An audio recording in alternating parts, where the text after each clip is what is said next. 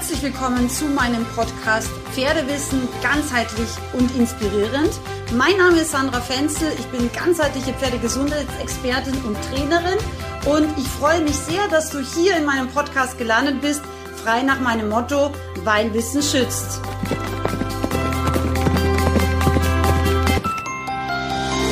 Heute gibt 2 zum Thema Pferdeausbildung und richtige Hilfengebung im Interview mit Vanessa Fautsch. An dieser Stelle möchte ich nochmal ganz kurz einen Hinweis machen, wenn du an meiner großartigen Online-Ausbildung Advanced interessiert bist Heute am Mittwoch, den 22. Dezember, kannst du kostenfrei beim Live-Webinar ab 19.30 teilnehmen. Solltest du keine Zeit haben, melde dich trotzdem gern kostenfrei an, weil dann bekommst du automatisch die Aufzeichnung zugeschickt. Und solltest du das jetzt leider zu spät hören, dann schreib uns einfach eine E-Mail an info@sandrafenzel.com. Jetzt geht's aber weiter mit Teil 2 mit dem, wie ich glaube, sehr, sehr spannenden Interview. Viel Spaß beim Zuhören! Und das ist auch tatsächlich das, was ich immer versuche, meinem Reitschüler mitzugeben, weil wenn wir in den Bauch atmen und trotzdem aber ein Stück weit auch ein bisschen stolz im Sattel sitzen. Ja, das heißt, ich stelle mir zum Beispiel im Übergang zu eine, einen Übergang halbe Parade. Ja, ich möchte jetzt mein Pferd, wie du sagst, ein bisschen aufrichten. Ich sage immer, die Widerrisssonne soll aufgehen. Ja, so was, genau, ja. Genau, Widerrisssonne, das, so nenne ich das immer. Und das Gleiche, um die Widerrisssonne sozusagen aufgehen zu lassen, muss ja in der Hinterhand passieren. Das heißt, die Hinterhand beugt sich ein bisschen mehr, die Hinterhand nimmt ein bisschen mehr Gewicht auf und dadurch wird ja das Pferd erst freier im Widerriss und in der Schulter und wirkt eben auch schöner und stolzer. Und ähm, in weiterer Folge haben wir auch irgendwann ein, ich sage jetzt mal zumindest irgendwie versammeltes Pferd. Deswegen mhm. diese Idee, ich sitze stolz auf meinem Pferd und mache immer wieder diese halben Paraden, ist, finde ich, was ganz, ganz Wichtiges. Und ja. die halbe Parade für mich bedeutet immer als erstes einmal ein Bewusstsein mit meinem Körper auf die Hinterhand zu legen. Und das mache ich einerseits in meinem Kopf und andererseits ähm, mache ich auch eben eine ganz kleine Rundung sozusagen in der Lendenwirbelsäule, wenn ich punktuell sozusagen die Hinterhand beanspruchen oder auch ähm, ja, mit dir kommunizieren will, ja. Und dann kommt aber der Schenkel dazu, ja, ja weil sonst würde das Pferd dann normalerweise bremsen. Und was so wichtig ist, finde ich, bei so einer halben Parade ist, im Gegensatz dazu, was ja in FN-Reitlehre drinsteht, in der FN-Reitlehre steht ja, es ist das Zusammenspiel aller Hilfen, einer mhm. belastenden Gewichtshilfe, einer vorwärtstreibenden Schenkelhilfe und einer durchhaltenden Zügelhilfe, gefolgt von einer nachgebenden Zügelhilfe. Also grundsätzlich finde ich diesen Ansatz nicht schlecht, aber beim jungen Pferd kann man das nicht zusammen machen. Man muss es nacheinander machen. Das heißt, man muss erstmal erklären, was, was jetzt überhaupt ist. Ne? Genau, und man ja. macht eben Schritt für Schritt die Balance immer ein bisschen besser. Und äh, genau, man eben, ich, ich runde ganz leicht die Lendenwirbelsäule, dadurch eben setze ich mich konkret ein bisschen mehr auf die Hinterhand. Das Pferd reagiert und setzt sich auch, ja. Aber damit es eben dann nicht stehen bleibt, dann kommt ein oder zwei Schenkel, je nachdem, welche Gangart und was ich eben gerade mache, kommt dann wieder ins Spiel, dann löse ich sozusagen wieder diese stärkere Hinterhandbelastung, gebe auch mit der Hand nach oder nehme die Hand an, wenn das Pferd nach vorne drückt, je nachdem, was halt passiert. Also Reiten ist was sehr filigranes, aber es ist beim jungen Pferd oder ich sage jetzt mal beim bis MS ausgebildeten Pferd ist es immer in Einzelschritten. Und das ist ein ganz wichtiger Punkt. Wenn wir Schenkelquetschen vorne ziehen, dann wird das Pferd nicht besser und es wird auch nicht glücklicher ähm, dadurch. Und ähm, wir müssen eben wirklich dem Pferd auch immer die Möglichkeit geben, auf unser Signal zu antworten und im besten Fall eine gute Lösung zu finden. Dann kriegt es ein Lob oder eben das Nachgeben der Hilfen oder wir müssen es halt nochmal neu anfragen oder anders balancieren. Also ähm, deswegen diese, diese Idee, dass wir eben einfach auch wie eine Statue sitzen und nicht nach vorne fallen, nicht nach unten schauen, nicht in uns selber zusammensacken, finde ich erstens eine, eine, ganz wichtige, weil nur so bekommen wir auch schöne und stolze und gut balancierte Pferde. Und die zweite Sache, die ich vielleicht hier als Bild mitgeben möchte, ist das Katzenpfötchen. Das habe ich sozusagen selber erfunden. Wenn man mal eine Katze beobachtet, wenn die versehentlich irgendwo ins Wasser reintapst, das passiert manchmal, ja, dass ja. sie eine Pfütze oder Lacke reintapsen, dann schütteln die das Pfötchen so ganz angewidert aus, damit ja, schnell das, das Wasser wieder vom Pfötchen runtergeht, ja. Und dieses Katzenpfötchen äh, möchte ich euch einfach als Idee oder Übung mitgeben, weil wenn ihr das vielleicht einmal mit dem rechten Handgelenk macht und einmal mit dem linken Handgelenk einfach mal so ganz locker schüttelt, dann werdet ihr vielleicht schon mal feststellen, okay, die Qualität von beiden Handgelenkbeweglichkeitsmöglichkeiten ist vielleicht nicht gleich. Also fast jeder von uns hat ein Handgelenk, was irgendwie ein bisschen lockerer ist und eins ein bisschen weniger locker, ja. Und das ist eine Übung, die kann man super gut immer wieder mal machen. Die kann man auch, wenn man sie ein paar Mal gemacht hat, sich einfach vorstellen, weil die Vorstellung alleine wird die Qualität der Handgelenksbeweglichkeit enorm steigern. Das heißt, Viele Leute machen sich immer wieder steif, spätestens wenn sie eben auch ein bisschen zu viel mit Hand reiten, spätestens wenn sie vielleicht auch mal ein bisschen Angst haben oder eben versuchen, das Pferd über die Hand zu versammeln. Das ist ja eben leider, was viele immer wieder probieren. Und dieses Katzenpfötchen ist vielleicht eine Möglichkeit, sich immer wieder so ein bisschen Lockerheit und Leichtigkeit auch in Erinnerung zu rufen. Und wie gesagt, auch für Boden- und Handarbeit eine ganz, ganz tolle, einfache Geschichte, weil einfach wahnsinnig wichtig, damit wir fein mit dem Pferd mal kommunizieren und ja, das einfach auch so üben. Ja, super coole Übung. Die kannte ich tatsächlich auch noch nicht, aber äh, macht total Sinn. Und ich habe tatsächlich äh, eine Theorie dazu, warum das so ist, dass Leute viel mit den Händen arbeiten, weil der Mensch ist darauf ausgerichtet, der macht sich was zu essen mit den Händen, der ja. muss Haus bauen mit den Händen, der muss jemanden anrufen mit den Händen, der muss irgendwie alles, was wir tun, machen wir mit unseren Händen. Ich als Physiotherapeutin sowieso mhm. mit meinen Händen immer zugange äh, alle, jeder, der im Handwerk irgendwie tätig ist und so weiter und so fort. Ähm, und oft vergessen wir halt unsere Körpermitte. Und auch, es gibt einen Bereich, man nennt das Homunculus, ist eine Darstellung, mhm. ähm, wo der Motorkortex im Gehirn, muss man sich vorstellen, wie so Körperlandkarten, ähm, jeder Bereich hat seine Landkarte und von den Händen und von den Füßen, dieser Bereich ist ganz groß, also ja. Schenkel und Zügel. Mhm. Und äh, Körpermitte ist aber ganz klein. Und mhm. allein deswegen schon fällt es vielen Leuten schwer, auch sich selber wahrzunehmen und zu wissen, okay, wo ist denn überhaupt meine Körpermitte? Was heißt überhaupt Beckenhilfe? Was heißt überhaupt äh, Bauchstabilität, Rumpfstabilität erzeugen? Ähm, und viele lösen das dann halt, wenn sie sich noch nicht mit ihrem Sitz beschäftigt haben, viele lösen das dann halt über die Hand und auch über den Schenkel. Und meine Vermutung ist auch, dass viele Reitschulen das auch gar nicht so wissen oder viele Reitlehrer, ähm, da gar nicht die Fähigkeit haben, das entweder zu erklären oder Fühlübungen machen, sondern dann auch oft sagen, Mensch, parier doch mal mit der Hand oder so, anstatt vielleicht mal zu mhm. gucken, okay, was macht der gesamte Mensch? Das ist wahrscheinlich so ein bisschen der Hintergrund, ist meine Vermutung. Ja. Wir haben jetzt noch äh, ein paar Fragen und zwar die eine kommt von der lieben Jule. Mhm. Jule hat ein älteres Pferd ähm, und fragt, wie kann ich das Pferd denn am besten fit halten, wenn es schon alt ist? Also ich weiß jetzt nicht genau, ob das Pferd krank ist oder irgendwelche Probleme hat, ähm, aber bei älteren Pferden, da hatten wir auch schon ein bisschen angesprochen, dass man allgemein zur Vorbereitung auf das Reiten immer gut Bodenarbeiten machen, äh, Bodenarbeit machen kann. Gibt es da noch irgendwas, wo man jetzt insbesondere bei älteren, vielleicht auch verletzten oder Reha-Pferden darauf achten soll? Hm, also für mich eigentlich macht es keinen großen Unterschied, ehrlich gesagt, ähm, weil für mich gibt es nur gutes, also gesundheitsförderndes Training oder schlechtes Training. Ja, ja. Ähm, das macht für mich tatsächlich keinen Unterschied. Der Unterschied vielleicht beginnt dann eher in der Intensität. Also mit einem älteren Pferd muss ich vielleicht auch tatsächlich erstmal zehn Minuten wirklich warm gehen, bevor ich jetzt zum Beispiel auch Seitengänge ähm, mit dazu nehmen kann, weil einfach der Stoffwechsel langsamer ist, weil einfach insgesamt die Flüssigkeiten des Pferdes einfach ein bisschen langsamer umgetrieben werden.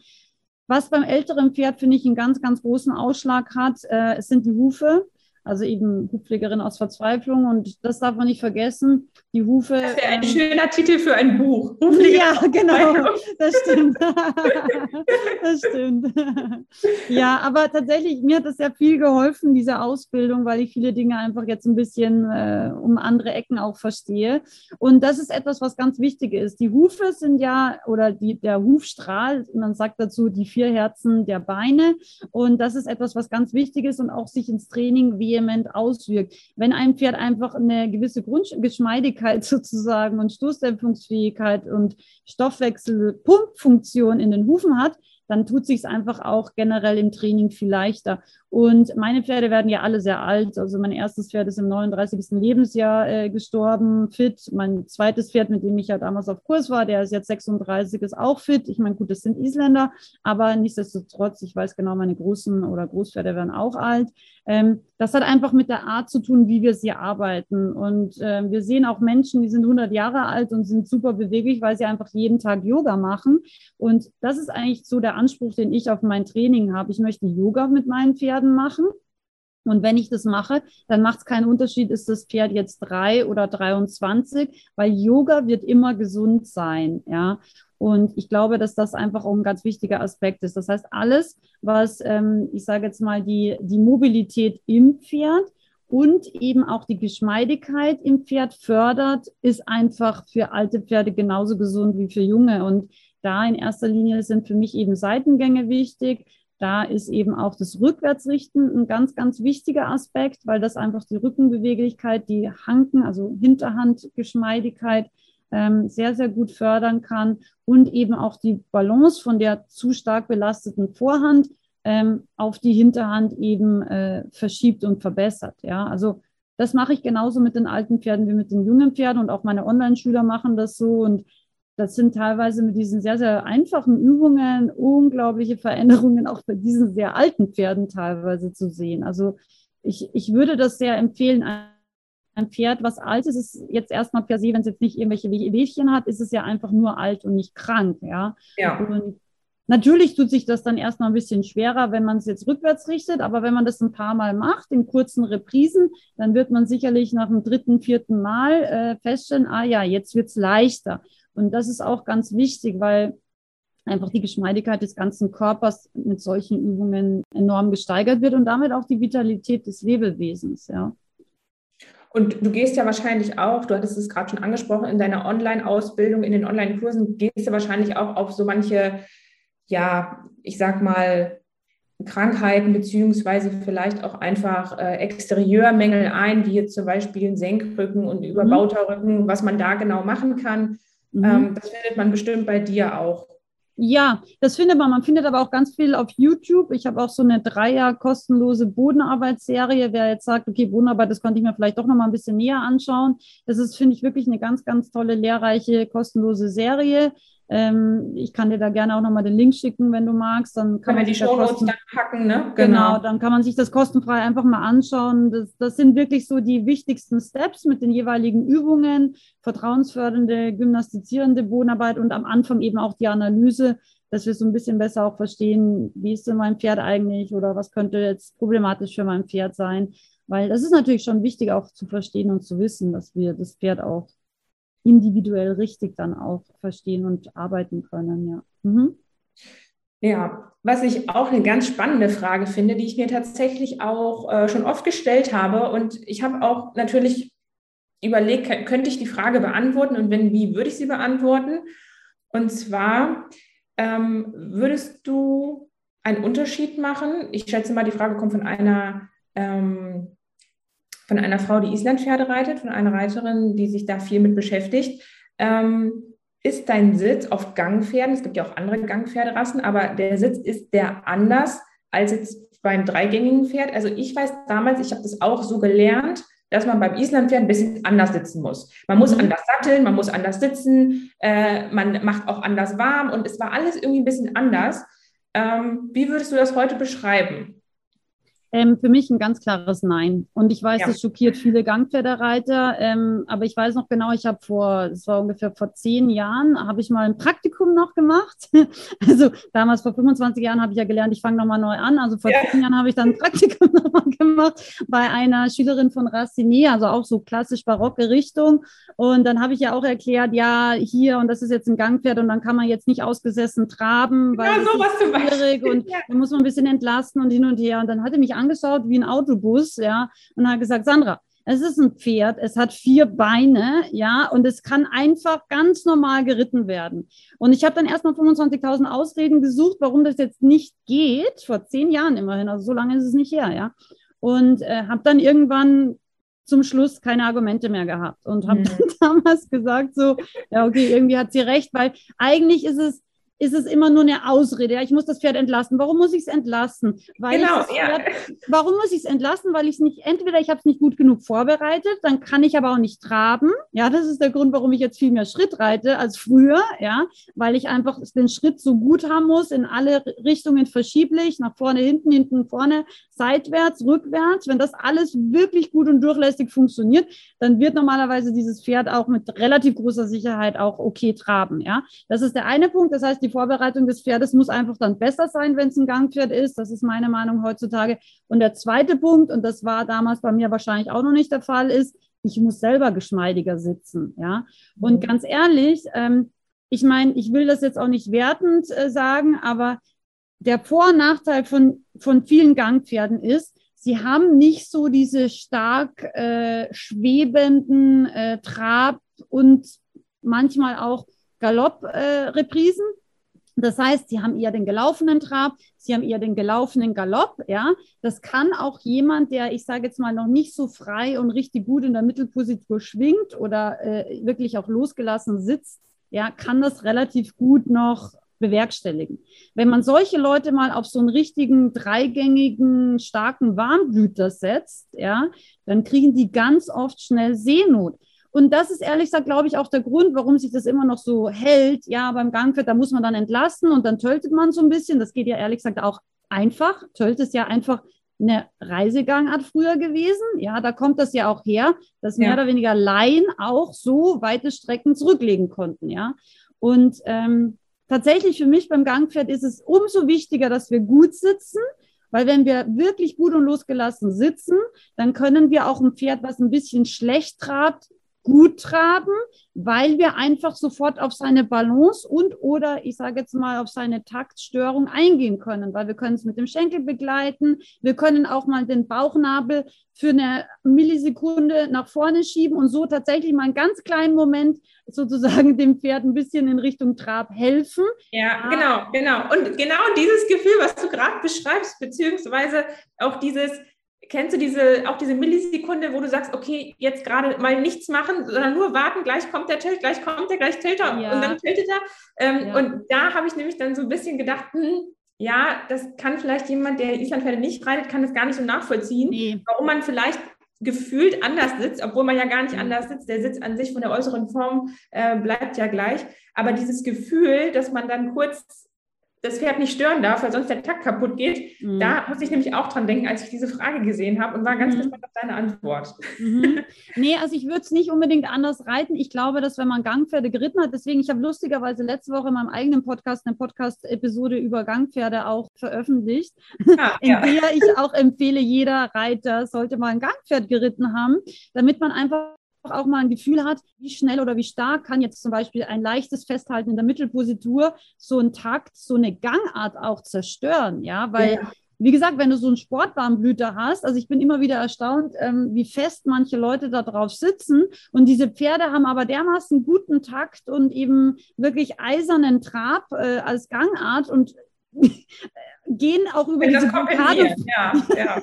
die traben dennoch, ja. Also mein Lusitano zum Beispiel ist auch nicht so. Das ist zwar, ein, äh, ist zwar eigentlich kein Gangpferd, aber ähm, der ist auch super sensibel. Also den stört man auch mit ganz, ganz wenig. Ja, also da kannst du dir eigentlich keine Fehler erlauben. Aber es ist ganz interessant, weil viele Leute können den gar nicht reiten, weil er einfach so super sensibel ist. Und er ist halt ein Dreigänger. Aber wenn ich jemanden auf einem Fünfgänger sitze, der eben da noch nicht so flexibel und vielleicht auch nicht so beweglich ist, dann wird es ganz schnell ganz schwierig. Also für mich, Gangpferde sind super Sitz, äh, äh, ja, Sitzüberprüfer sozusagen, ja. Und sie geben uns eine viel, viel bessere Koordination und auch ein Verständnis, glaube ich, für eben auch den Sitz. Deswegen, ich finde sie extrem hilfreich.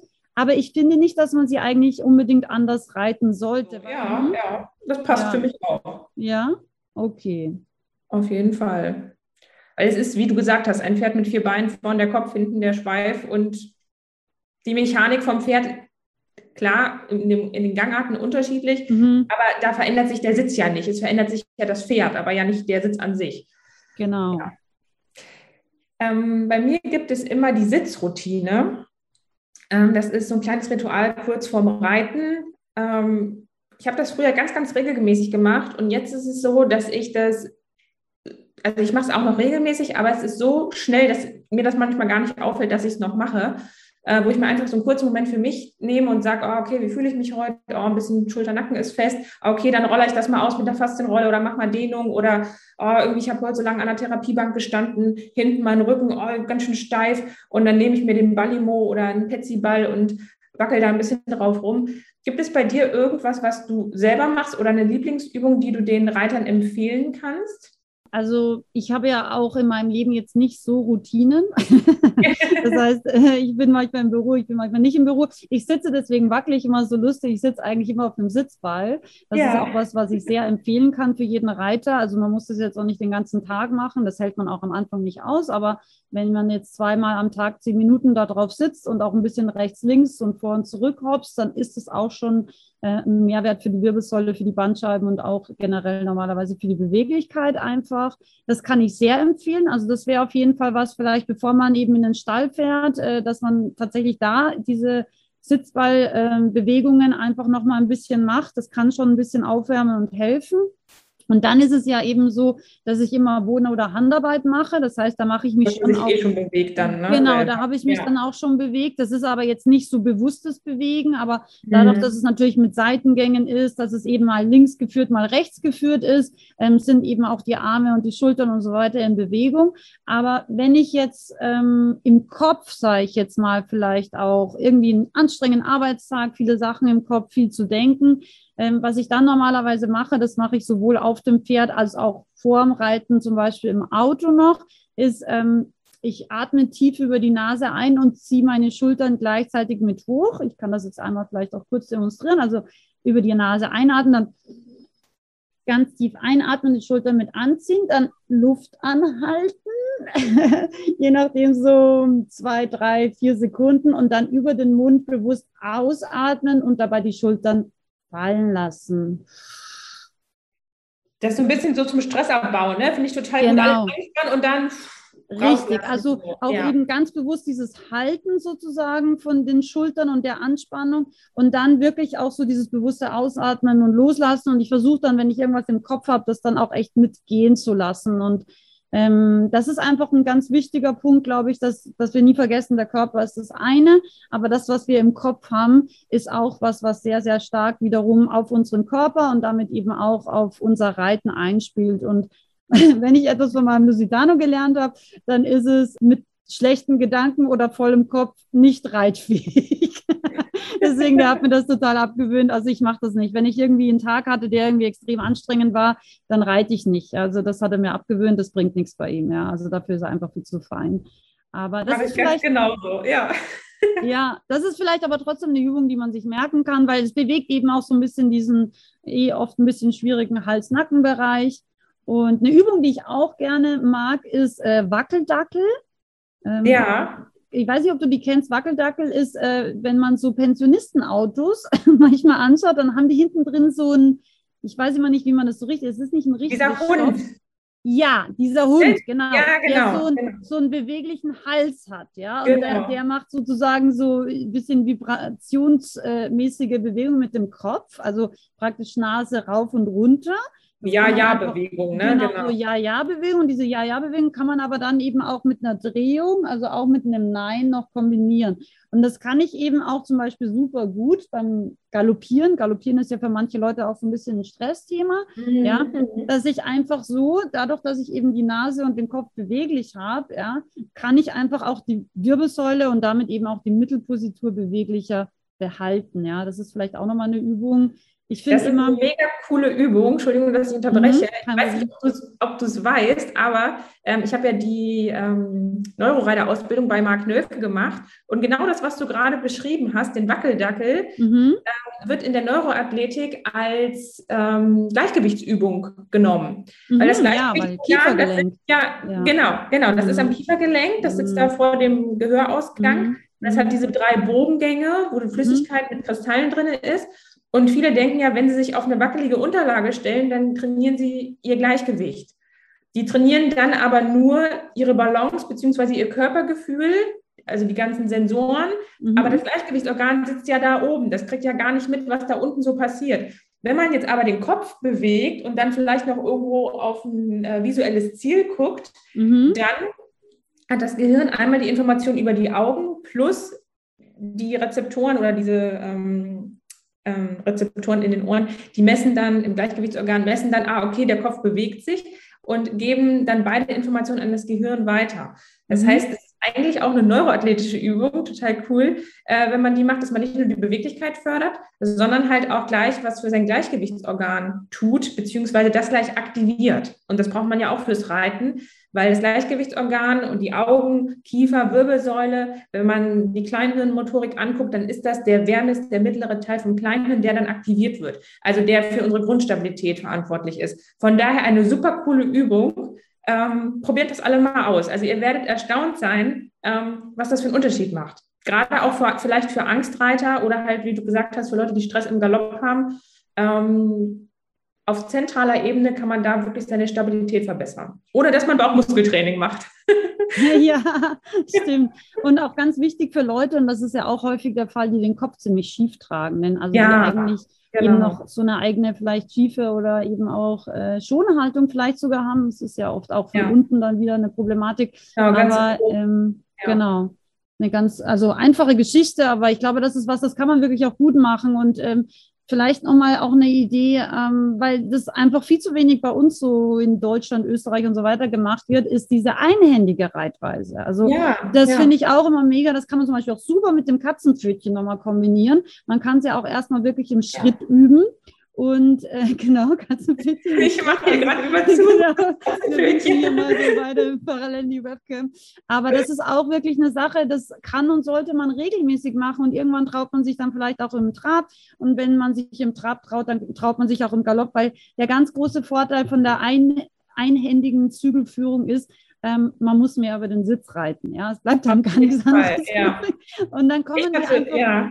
dann kommen wir so ein bisschen weg von diesem zu handgesteuert, weil das ist das, was wir halt sehr häufig machen, auch ohne dass wir es unbedingt merken. Aber eben alle diese Sachen, wo wir eben auch gefragt sind, mit einer Hand zu reiten, diese ganzen Working Equitation mit Garoccia oder auch mit Handpferd. Ich reite ganz viel mit ich Handpferd. Ich wollte gerade sagen, genau, genau, ja, du bist auch Handpferdereiterin. Ich hatte gestern auch das volle Programm. Ich hatte gestern Handpferd, plus keine Strecke, weil ich gedacht habe, ach, machst du oh. das Pad auf, schnelle Runde und Block hier einmal beide, beide, ich wollte eigentlich nur beide ein bisschen aufwärmen und dann war es aber so schön und dann sind wir auch zum Schluss, dann haben wir einen richtigen Ausritt gemacht, äh, sind wir galoppiert, aber ging ja ganz gut und dann wusste ich aber auch, meine Bauchmuskeln haben heute was gemacht. ja, sehr gut. Ja, ja, aber das ist schön, einfach auch mal ein paar Dinge auszuprobieren und einfach ja. den Körper auch immer wieder neu ähm, zu schulen und auch ein bisschen die Koordination einfach dadurch zu verbessern.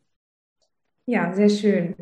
Ähm, vielleicht noch was Interessantes äh, zum Thema Wendungen. Hier habe ich eine Frage. Ähm, oft, ja, oder oft werde ich das auch gefragt, wie ich denn jetzt die Wendung richtig reite, beziehungsweise was viel öfter kommt, ja, wenn ich auf dem Zirkel reite, dann knicke ich irgendwie einseitig ein oder das Pferd läuft über die äußere Schulter weg oder das Pferd hängt auf der inneren Schulter. Also ich mhm. werde nicht genau gefragt, wie reite ich denn jetzt Wendung, aber so mhm. diese versteckten Fragen, ähm, wollen wir da vielleicht nochmal drauf eingehen? Hast du einen Tipp?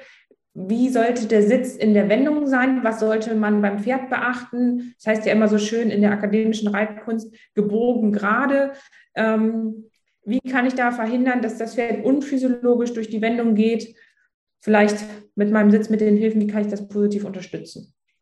Also generell ist es erstmal wieder ein Grundthema, wie gut ist das Pferd überhaupt schon ausgebildet? Ja, weil, wie gesagt, wenn wir nochmal auf den Anfang zurückgehen, wenn ein Pferd sich frei noch nicht an der Longe bewegen kann, dann wird es mit Reiter meistens nicht so viel leichter, ja, weil, wie gesagt, der Reiter erstmal auch die Vorhandlastigkeit verstärkt und damit auch die Schiefe des Pferdes. Meistens ist es ja so, dass das Wenden auf die eine Richtung besser funktioniert als auf die andere Richtung.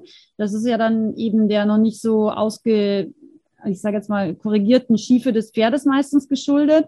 Das heißt, auch hier das gute Wenden beim Reiten beginnt mit der guten Vorbereitung von Mensch und Pferd, meiner Meinung nach. Und ähm, dann ist es natürlich so, dass wir dem Pferd helfen können. Ja, eine Sache, die ganz massiv meiner Meinung nach falsch gemacht wird, ist äh, zu viel Innenzügel.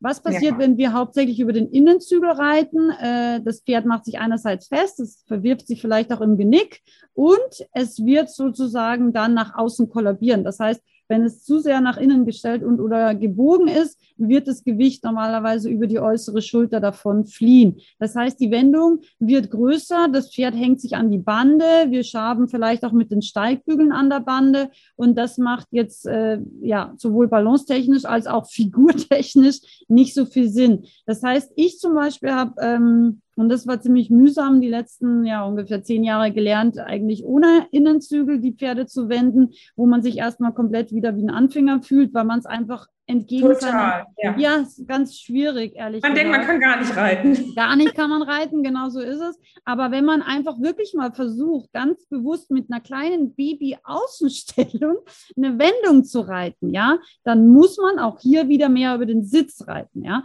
Und das, was wir ja auch im klassisch-barocken äh, so machen, Einleitung der Wendung über einen leichten Bügeltritt. Das heißt, ich kann ganz bewusst, wenn ich jetzt nach links wenden will, mal kurz den linken Steigbügel ganz bewusst ein bisschen, so wie der Name sagt, austreten. Das heißt, ich belaste kurz in diese Richtung hin. Wenn ich ein feines Pferd habe, dann wird das erstmal unter mein Gewicht treten können und wollen, ja. Und damit habe ich die Wendung eigentlich schon eingeleitet. Und dann muss ich eigentlich nur mehr so bleiben, wie das Pferd ist. Das heißt, meine äußere Schulter ist ein bisschen vorne und ich schaue, und das ist ein ganz wichtiger Punkt, ich schaue einfach auf die Linie, die ich reite. Das heißt, immer meine Nasenspitze zeigt sozusagen auf meine Linie. Wenn ich jetzt eine Galopp-Piorette reite, dann ist diese Linie oder auch die Nasenspitze ein bisschen mehr seitlich. Wenn ich einen großen Zirkel reite, dann sieht man wahrscheinlich gar nicht, dass ich von meinem Kopf her sozusagen äh, eine Wendung reiten will. Und dann reicht es normalerweise auch, ja. Und das Wichtige ist eben, dass ich wirklich darauf achte, dass ich den Innenzügel eher vorgebe und der äußere Zügel eher in Aktion ist, ja. Also der macht einfach, dass das Pferd nicht auf die Außenschulter fällt, ja. Der ja, macht der eben, genau, der, der schränkt es ein und ähm, Ganz wichtig ist auch äh, in der Wendung immer das Vorbereiten der Wendung und das Nachbereiten der Wendung. Ja, also das heißt, wenn ich jetzt zum Beispiel wende und ich merke, okay, ich kriege ein totales Problem im Galopp mit der Balance, dann pariere ich halt durch sortiere mein Pferd wieder neu und dann galoppiere ich wieder neu an. Und jeder dieser Übergänge wird meinem Pferd helfen, besser in der Balance und besser auch auf der Hinterhand zu werden. Und das macht das Wenden wieder einfacher. Ja, also ich finde, in der Wendung ist es ganz wichtig, diesen Gedanken auch loszulassen, wenn man für sich selber reitet. Das muss jetzt drei Runden Galopp auf dem Zirkel oder auf der großen Tour werden. Nee, ich mache jetzt einfach eine Wendung wenn ich merke, okay, ich kriege irgendwie Balanceprobleme, kann ich schauen, kann ich zum Beispiel über einen Außenzügel korrigieren, äh, kann ich es vielleicht auch korrigieren, indem ich mich selber, wie wir vorher besprochen haben, ein bisschen aufrechter hinsetze, ein bisschen bewusster auf die Hinterhand setze. Vielleicht kann ich dadurch einfach auch schon die Balance verbessern oder eben den Innenschenkel anlege oder was auch immer. Wenn ich es nicht korrigiert bekomme, dann pariere ich sofort durch, um erstmal die Balance wieder herzustellen. Und dann beginne ich wieder neu. Und das ja. ist, glaube ich, auch äh, eine ganz wichtige Sache. Also die, die Hilfengebung, ich würde gar nicht, wenn man Leuten genaue Wendungshilfen erklärt, was passiert ist, ist, sie sind nur mehr in ihrem Kopf. Sie sind ja. so, ah ja, okay, jetzt muss ich mit dem Innenschenkel treiben. Ah ja, okay, der äußere Schenkel verwahrt. Aber was heißt eigentlich verwahren? Darf der jetzt auch mal treiben, wenn genau. die Hinterhand nach außen drückt oder darf er eigentlich nicht treiben, weil verwahren ist ja eigentlich passiv.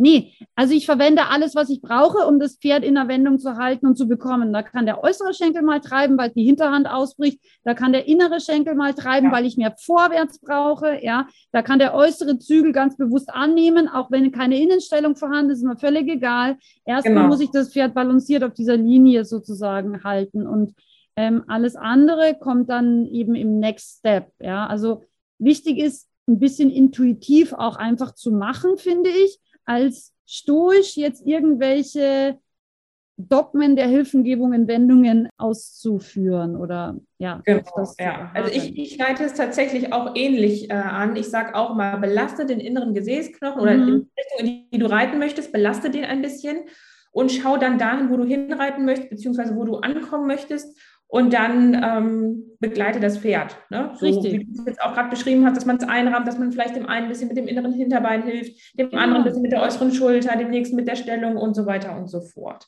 Mhm. Was ich ganz interessant fand, da will ich vielleicht noch mal ganz kurz drauf eingehen, mhm. ist der Bügeltritt. Mhm. Ich weiß genau, was du damit meinst und ich mache das manchmal auch so. Mhm. Manche Reiter, habe ich festgestellt, verstehen den oder interpretieren den aber falsch. Und das will ich ganz gerne noch einmal äh, erläutern. Mhm. Und zwar kann man ja einmal in den Bügel reintreten. Mhm. Wie wenn man zum Beispiel beim Leichtraben aufstehen will, dann hätte der, also dann wäre der Kontakt weg. Das heißt, ich trete in den Bügel rein und gleichzeitig würde aber mein Gesäßknochen weggehen. Das wäre mhm. Nummer eins. Mhm. Was dann eher fälschlich wäre, in mhm. meinen Augen. Nummer zwei wäre, ich trete leicht in den Bügel und automatisch kommt dann mein Gesäßknochen ein bisschen nach links, wenn ich jetzt links reintrete Richtig. oder ein bisschen nach vorne. Ja. Das meinen wir mit Bügeltritt in diesem Richtig. Sinne. Dass genau. wir das noch einmal klarstellen, weil viele strecken da einfach das Bein durch und haben dann sozusagen ein bisschen Luft zwischen ihrem Popo und dem Sattel. Und das meinen wir nicht mit Bügeltritt, dass man sich in den Bügel stellen soll, sondern dass man mit seinem Becken, mit dem Gesäßknochen ein bisschen mehr Last auf die Körperhälfte beziehungsweise äh, in Bewegungsrichtung ausrichtet. Ne? Das, genau so ist es. Genau so ist es. Wird. Richtig, genau so ist es. Und ich finde, man kann das eigentlich super ausprobieren, weil wenn man ein feines äh, Pferd hat, ja, und jedes Pferd ist erstmal fein, bevor wir es dann mit 10.000 falschen Hilfen bespielen, ja. ja. Also grundsätzlich ist erstmal jedes Pferd fein, ja. Und wenn wir eben so ein bisschen eine leichte Gewichtsbelastung jetzt eben nach links machen, und das meine ich mit diesem Bügeltritt, wie du das gerade auch schön erklärt hast, dann wird das Pferd dahin abwenden. Dann brauche ich auch schon gar keinen Innenzügel mehr. Ja, und genau. das ist eigentlich genau der Punkt, auf den ich hinaus wollte, dass wir einfach lernen, ohne ständig diesen Innenzügel zu reiten, weil der Innenzügel blockiert unser inneres Hinterbein. Der Innenzügel macht eben auch, wenn wir zu viel dran sind, dass das Pferd auf die äußere Schulter, das heißt außerhalb der Wendung oder des, des Wenderadius sozusagen fällt. Ja, und das ist eben ganz, ganz wichtig. Deswegen, wenn wir erstmal nur über unseren Sitz eine kleine Balanceverschiebung äh, schaffen können, dann sind wir schon unterwegs in der Wendung. Und dann, wie du sagst, muss ich eigentlich nur mal begleiten, muss einfach einrahmen oder wie du sagst, eben auch mal ein bisschen inneres Hinterbein aktivieren oder vielleicht auch das äußere Hinterbein aktivieren, weil es den größeren Radius hat. Genau, ja, ja. Eben genau. mal so, mal so. Und es ist eben nicht nur, ich kann nur innen treiben, es ist eine Wendung. Nein, manchmal muss ich nur außen treiben, weil das äußere Hinterbein einfach den größeren Radius hat und dadurch aktiviert gehört, ja, vom Pferd. Mhm. Ja, sehr schön. Gibt es eine Frage, die du beantworten möchtest, die ich dir nicht gestellt habe bisher? Ähm, Gibt es da irgendwas? Ähm, eigentlich nicht. Also Oder vielleicht eine Botschaft für die Pferdewelt, für die Reiter. Eine Botschaft für die Pferdewelt, für die Reiter. Also, was ich glaube ich eine wichtige Botschaft empfinde, ist, dass wir uns wirklich immer hinterfragen, wenn was nicht so klappt, liegt es vielleicht an uns.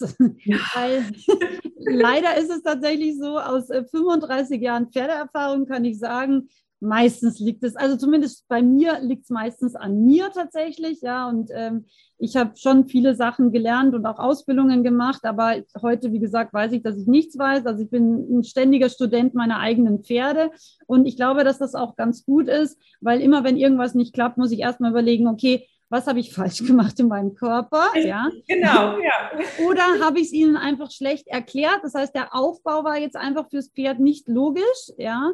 Ähm, oder war ich selber in meinem Kopf irgendwie wirr oder nicht dabei oder ja, bin selber einfach gerade nicht so in meinem Kopf so bei der Lektion oder bei der Sache. Also das ist, glaube ich, ganz wichtig, immer erstmal einen Schritt zurückzutreten und sich zu fragen, okay, was klappt eben nicht und äh, erstmal bei sich selber zu schauen, vielleicht ist es ja vom Zweibeiner eher geschuldet als vom Vierbeiner. Und ja, ich würde mich einfach sehr freuen, wenn vielleicht der eine oder andere sagt, ähm, weil Wissen schützt, das ist ein, ein, Hashtag oder auch ein Motto, mit dem kann ich mich identifizieren. Ich habe ganz, ganz viel auch Gratis-Content. Vielleicht mag der eine oder andere da mal vorbeischauen. YouTube, Facebook, Instagram, Podcast. Äh, bin ich überall vertreten und ähm, ja, freue mich einfach, wenn man der Pferdewelt auch ein bisschen was Gutes tun kann und jeder an sich selbst einfach für sein Pferd auch jeden Tag versucht, ein bisschen besser zu werden. Das fände ich einfach schön.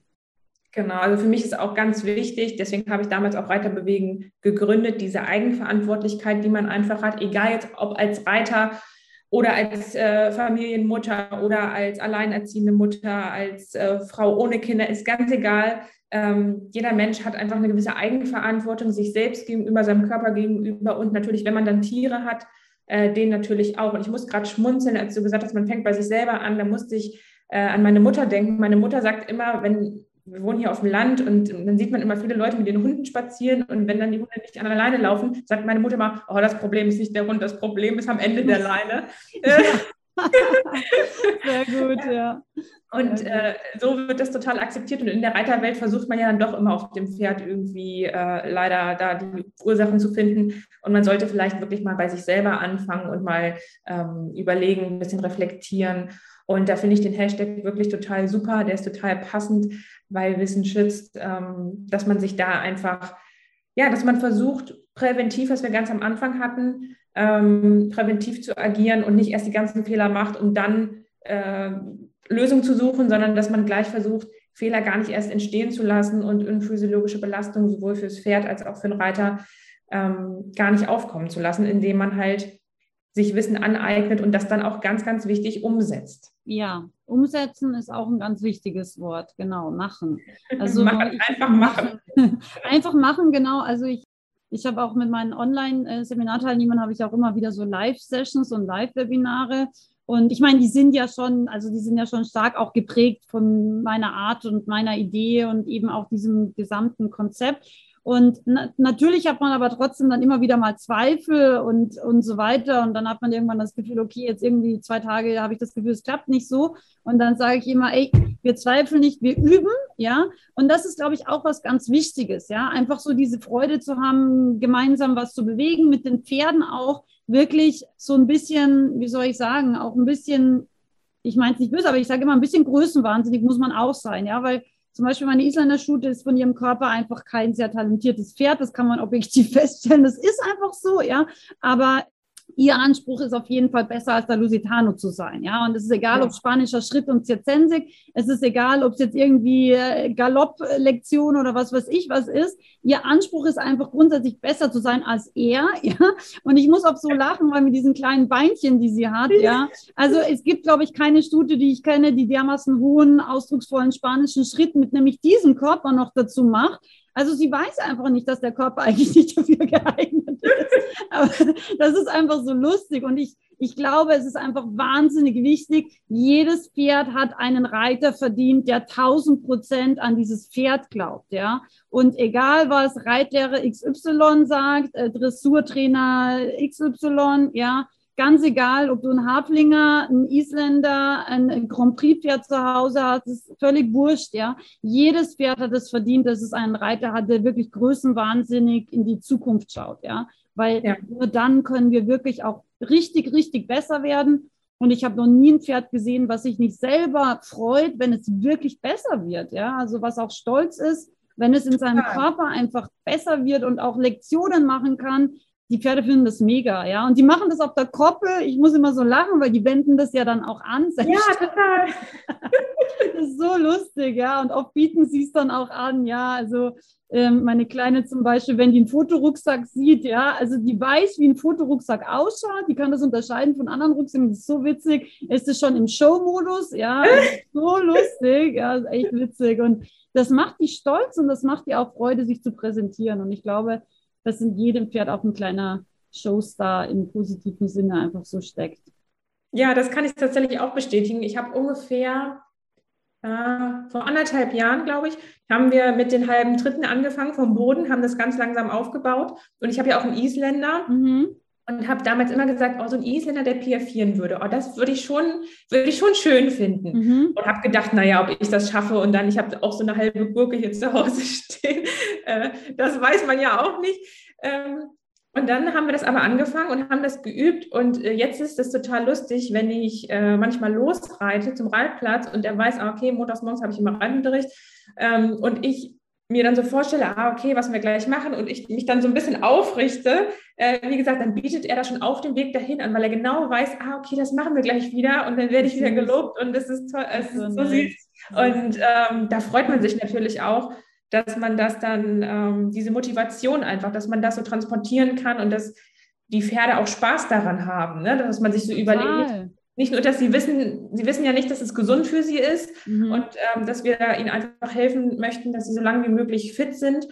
Ähm, und wenn sie dann aber dann dabei noch Freude haben, was ja auch so ein bisschen mein Motto ist, hab Freude an Bewegung, dann hast du Freude am Reiten, dann ähm, ja, hat man einfach die Möglichkeit, eine ganz, ganz tolle Zeit mit seinen Pferden zu verbringen. Absolut, absolut. Und ich glaube, dass sie schon wissen, wenn, ähm, wenn der Körper besser wird. Also eben. Auf jeden Fall, ja. Ja, ja. Also ich war, diese, ja. ich war letztens, das vielleicht noch ganz kurz, ich war letztens und habe meinen alten Stall besucht, wo ich vor, ich glaube, drei, vier Jahren stand und bin da auf den Hof geritten und habe gewunken und dann wurde mir auch zurückgewunken und dann äh, kam eine Einstellerin und meinte, ja, dich habe ich erkannt, aber das Pferd habe ich gar nicht erkannt. Ich so, warum das denn nicht? Ja, der sieht so anders aus, der sieht so groß aus. Also der sieht eigentlich aus wie so ein kleiner, was hat sie gesagt? Der sieht aus wie ein kleiner Spanier oder der sieht aus wie ein kleiner Friese. Wo ich so dachte, ah, okay, weil er dann auch jetzt von der Muskulatur sich einfach verändert hat, dass ja. andere das wahrnehmen, das war auch total interessant. Und ich Super. glaube, dass die Pferde das auch wissen. Ne? Total, total. Also, und ich meine, das macht ja auch was mit denen, ja. Also mein Lusitano war ja ein super ängstliches, super schüchternes äh, Pferd, ja. Und Mittlerweile ist er wirklich so in seiner Mitte, also den kannst du überall hinstellen, egal wie viele Leute oder Zeuge. Es ist ihm alles wurscht, weil der ist total souverän geworden, ja. So also besserer Körper ist immer auch innere Stärke und innere Mitte. Das dürfen wir auch nicht das vergessen. Das gilt für Reiter auch, ja. ja. Krafttraining für Reiter, also viele, der haben ja auch diesen ja, dieses Bild im Kopf, ja, wenn ich ins Fitnessstudio gehe, ich will nicht so pumpen und die Muskeln, das mag ich nicht. Aber dass man Willenskraft entwickelt, dass man sich selbst mehr vertraut, dass man weiß, man schafft das, was man sich vornimmt, dass man seine Ziele erreicht und dass man merkt, okay, man wird fitter, man verbessert sich. Ähm, das ist so viel wert und ähm, geht schon fast jetzt hier Richtung Persönlichkeitsentwicklung. Ja. Ähm, aber das denke ich auch, dass wir jeden Tag aufstehen und ähm, versuchen sollten, an uns und an unseren Pferden so zu arbeiten, dass wir jeden Tag ein bisschen besser werden. Absolut, absolut. Also das ist immer mein Anspruch und das sage ich auch immer zu meinen Schülern. Wir vergleichen uns nicht mit anderen. Mir sind andere völlig egal. Und wenn alle anderen besser sind als ich, ist mir das auch egal. Aber ich für mich habe den Anspruch, heute besser zu sein als gestern. Und genau. ich glaube, das ist auch in der Pferdewelt eine gute Sache, weil da viel zu viele Leute viel zu sehr sich mit anderen vergleichen, auch Profis und so weiter. Und ich glaube, das nützt weder den Pferden noch uns selber. Viel wichtiger ist, dass wir uns mit uns selbst von gestern und vorgestern und vor einem Jahr vergleichen. Ja, und da muss man auch manchmal sich selber auch auf die Schultern klopfen und sagen, okay, cool, in dem Jahr, ja, also gestern war ich vielleicht noch nicht so viel besser, aber wenn ich es vergleiche mit letztem Jahr zum Beispiel, ja, was habe ich geschafft mit meinem Pferd, was kann mein Pferd jetzt, wie ist mein Pferd? Und das ist, glaube ich, immer auch wichtig zu sehen. Ja, sehr schön. Vervollständige den Satz. Gutes und gesundes Reiten ist. Gutes und gesundes Reiten ist äh, für mich gelebter Tierschutz, ja, aber eben auch äh, meine Seelenaufgabe. Also ich möchte das den Leuten vermitteln und ähm, ja, wünsche mir einfach so sehr, dass mehr Leute da noch bewusster, bewusster und noch achtsamer auch mit sich selbst und ihren Pferden einfach umgehen. Ja, sehr schön. Ja, Sandra, vielen, vielen Dank für deine Zeit, für dieses wirklich tolle Gespräch. Ich glaube, da sind ganz viele interessante Aspekte drin, ganz viele Tipps und Inspirationen für die Hörer. Danke und dir. Vielleicht gibt es ja irgendwann nochmal eine zweite Folge. Müssen wir mal schauen. Ansonsten, ja, freut es mich, dass das alles so gut geklappt hat und ich wünsche jetzt noch einen ganz entspannten Tag. Ja, das wünsche ich auch. Vielen Dank für die Einladung und Vielen Dank auch den Zuhörern und ich wünsche ganz viel Spaß beim Umsetzen vielleicht von der einen oder anderen Übung. Wenn dir dieses Interview gefallen hat, freue ich mich natürlich wahnsinnig, wenn du meinen Podcast abonnierst und dich unbedingt auch zum kostenlosen Infoletter Gesundes Pferd anmeldest. Dort gibt es nämlich immer wahnsinnig viele Tipps und auch Aktionen aus meinem Online-Shop und natürlich immer wieder auch super lehrreiche Videos zum Anschauen, damit du selbst dein Pferd jeden Tag schöner, stolzer und gesünder machen kannst. In diesem Sinne wünsche ich dir noch eine wunderschöne Weihnachtszeit und hoffe, dass wir in Kontakt bleiben. Alles Liebe, deine Sandra.